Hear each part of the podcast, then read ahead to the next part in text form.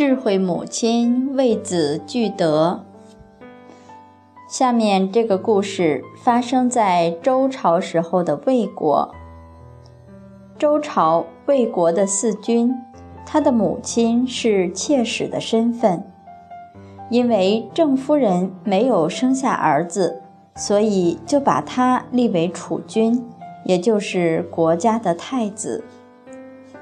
郑夫人考虑到自己虽然是郑夫人，却非太子的生母，按古礼不应再住在正宫。于是就打算搬到别的宫殿去住。四君的生母恭恭敬敬地说：“嫡庶的礼仪是先祖给规定的，此礼是不能废除的。怎么能因为我儿子的缘故而废了侍奉正妻的礼节呢？现在夫人，您一定要搬到别处居住。”就说明我对夫人的侍奉没有尽到一个切实的本分，等于是我的不贤德，把您这位郑夫人赶出去了，是我没有做好人之大伦之礼，犯了大逆不道的罪。说完就要自杀，郑夫人也担心他真的自杀，就答应。仍以郑夫人的身份留下来，并且对待身边的人越来越慈爱贤德，而四君和他的生母对郑夫人的服侍也是更孝顺、更恭敬。也因为他们的这种互相谦让和慈爱，令魏国的百姓更加。亲近仰慕，于是被尊为魏国和顺风范的宗宗祖。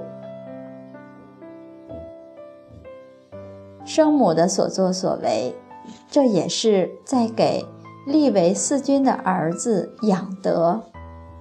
所以，有智慧的母亲一定是替孩子聚德。把对国家有利的行仪演出来，而不是为自己。而这位妾室自己身份谦卑下来之后，也有利于儿子治国安邦。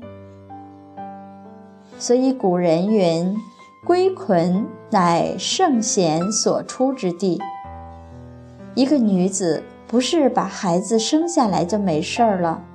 而是生了孩子之后，念念不忘提升自己，以养孩子的德行，成就他的圣贤之气。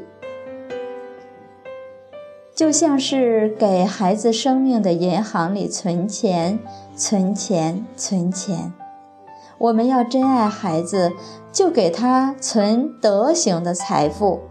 让孩子一生取之不尽，用之不竭。魏国的两个母亲越发亲爱，未来的太子对他们两个就更为孝敬。